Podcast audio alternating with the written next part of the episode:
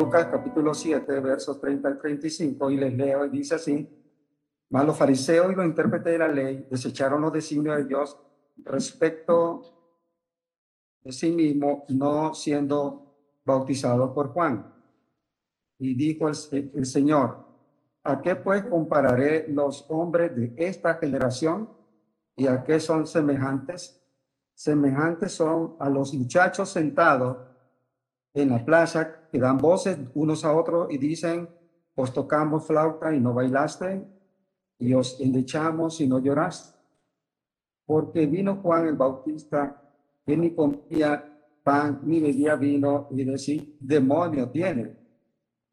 Vino el hijo del hombre que come y bebe, y decís, este es un hombre comilón y bebedor de vino, amigo de publicanos y de pecadores mala sabiduría es justificada por todos sus hijos. Bueno, quiero que veamos lo que el Señor dijo en el verso 31. Y dijo el Señor, ¿a qué pues compararé los hombres de esta generación? ¿Y a qué son semejantes?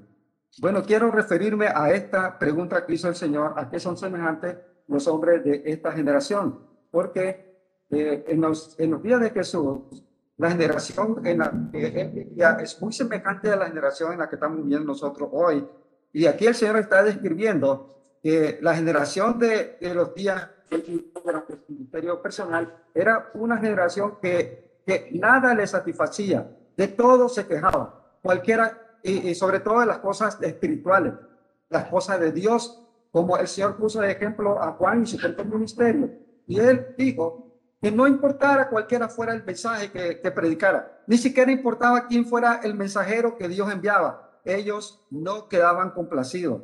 Era una, eh, eh, era eh, que muchas de las personas en el tiempo de Jesús habían resuelto que no iban a creer el mensaje de Dios, no importara quién lo predicara, no importara qué, cuál fuera la predicación, la gente había resuelto en el tiempo del Señor que ellos no iban a creer el mensaje de Dios sus objeciones y sus quejas eran solamente un pretexto para encubrir la realidad, que en verdad ellos no querían saber de Dios, ni querían saber de la verdad. Es como la generación actual. No, no les desagradaron los predicadores de Dios. En verdad, lo que les agradaba a la generación en los días de Jesús era la verdad de Dios. Les, les desagradaba Dios mismo. Era una generación mala, era una generación perversa como la que estamos viviendo. Entonces, una generación tal como la está escribiendo el Señor, en verdad revela la peor de todas las generaciones. Una generación que rechaza a Dios y que no quiere saber de Dios. En los días de Jesús, esa generación rechazó a Juan el Bautista y también rechazó el ministerio del Señor, lo rechazó a él. Rechazaron a Juan. ¿Por qué? Porque Juan condenaba abiertamente el pecado. Y su predicación era una predicación muy clara, muy directa.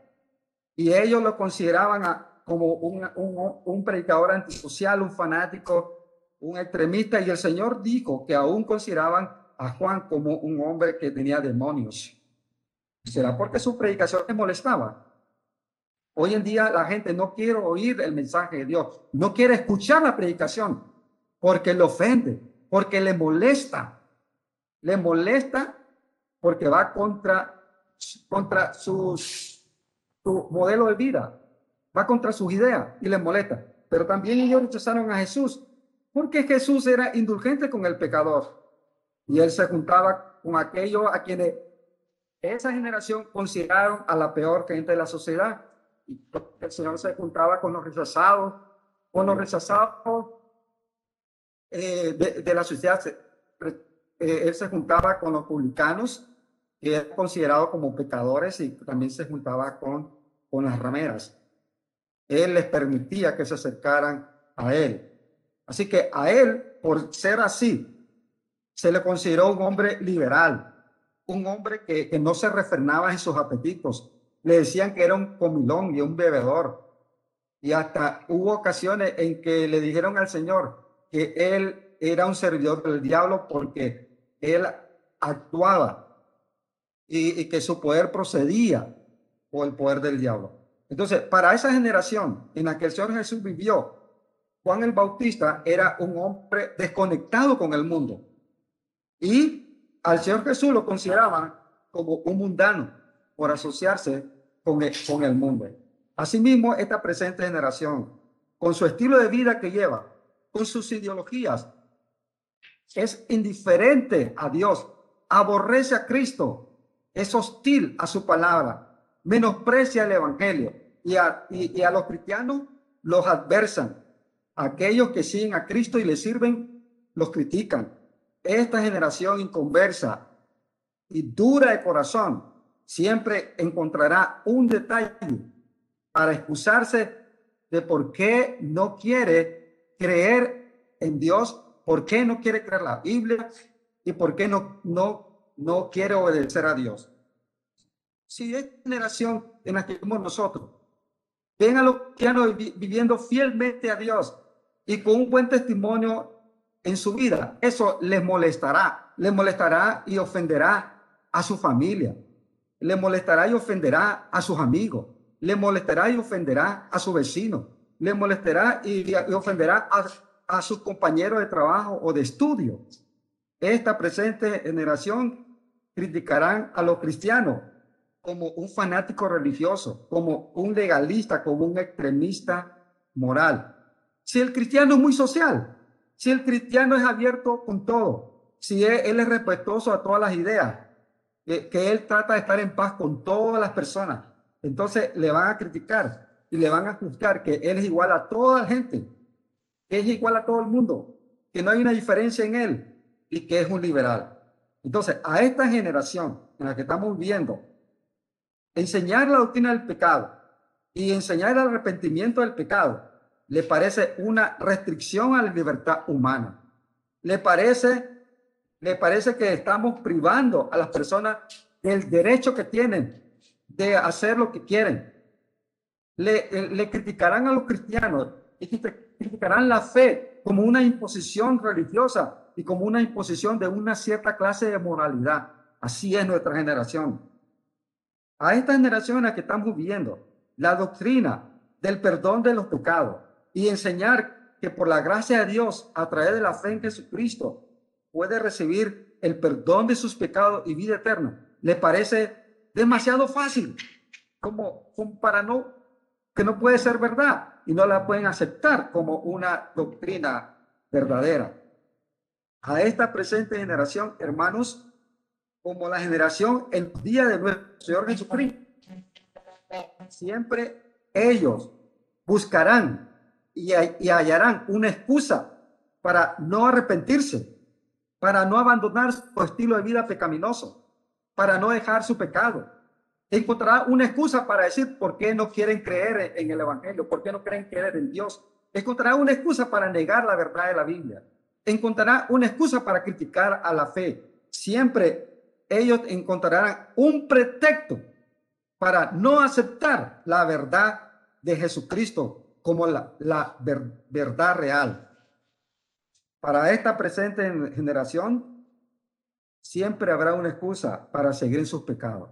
Siempre, porque no se quieren arrepentir, porque no quieren creer, porque no quieren dejar su estilo de vida, porque no quieren cambiar sus ideas y sus pensamientos, quieren seguir viviendo en su vida pecaminosa. Amado hermano, mi exhortación es que usted y yo sigamos siendo un testimonio para el mundo. Que el mundo pueda ver la presencia de Cristo en nosotros, en nuestra vida, que, que, que el mundo entienda que la muerte de Cristo fue un juicio por los pecados de la humanidad, que Él ofreció su vida como pago por los pecados del hombre, para que a través de su sacrificio, a través de su ofrecimiento de su sangre, el pecador pudiese ser perdonado pudiese ser libre de su juicio y de su condenación. Hagámosle ver al mundo que Dios aún ofrece perdón y vida eterna para aquellos que quieren poner su fe en Jesucristo. Y que, sin, y que si no se arrepienten de sus pecados y no quieren reconocer a Cristo como su Salvador, solo le espera el castigo eterno del infierno. Pero tiene que ser así para usted que me está escuchando, usted que aún no se ha arrepentido de sus pecados y usted no ha puesto su fe en Jesús como Salvador. Dios envió a su Hijo porque le ama y quiere perdonarlo. Y en este momento le perdonará porque Él quiere perdonarlo. El asunto es que si usted quiere recibir el perdón de sus pecados, si quiere, Dios lo hará. ¿Qué tiene que hacer? Arrepiéntase de sus pecados y ponga su, su fe en Jesús como su único y suficiente Salvador. Haga una decisión en su corazón. Haga una oración de confesión de fe en Jesús.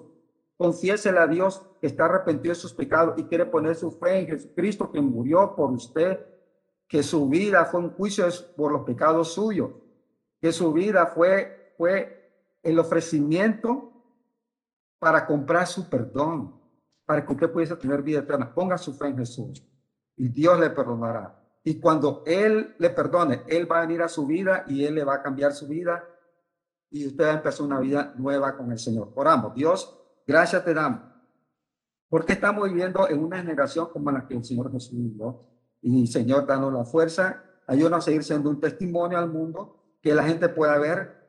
No importa lo que el mundo piense, siempre habrá una excusa para criticarnos. Dios, danos, danos ese entendimiento que así será, pero que nos ayude a seguir siendo, como dice en tu palabra, seguir siendo una luz y seguir siendo sal a un mundo que nada le satisface, a un mundo aburrido, a un mundo vacío, a un mundo triste, a un mundo sin propósito. En, en Jesús hay un propósito.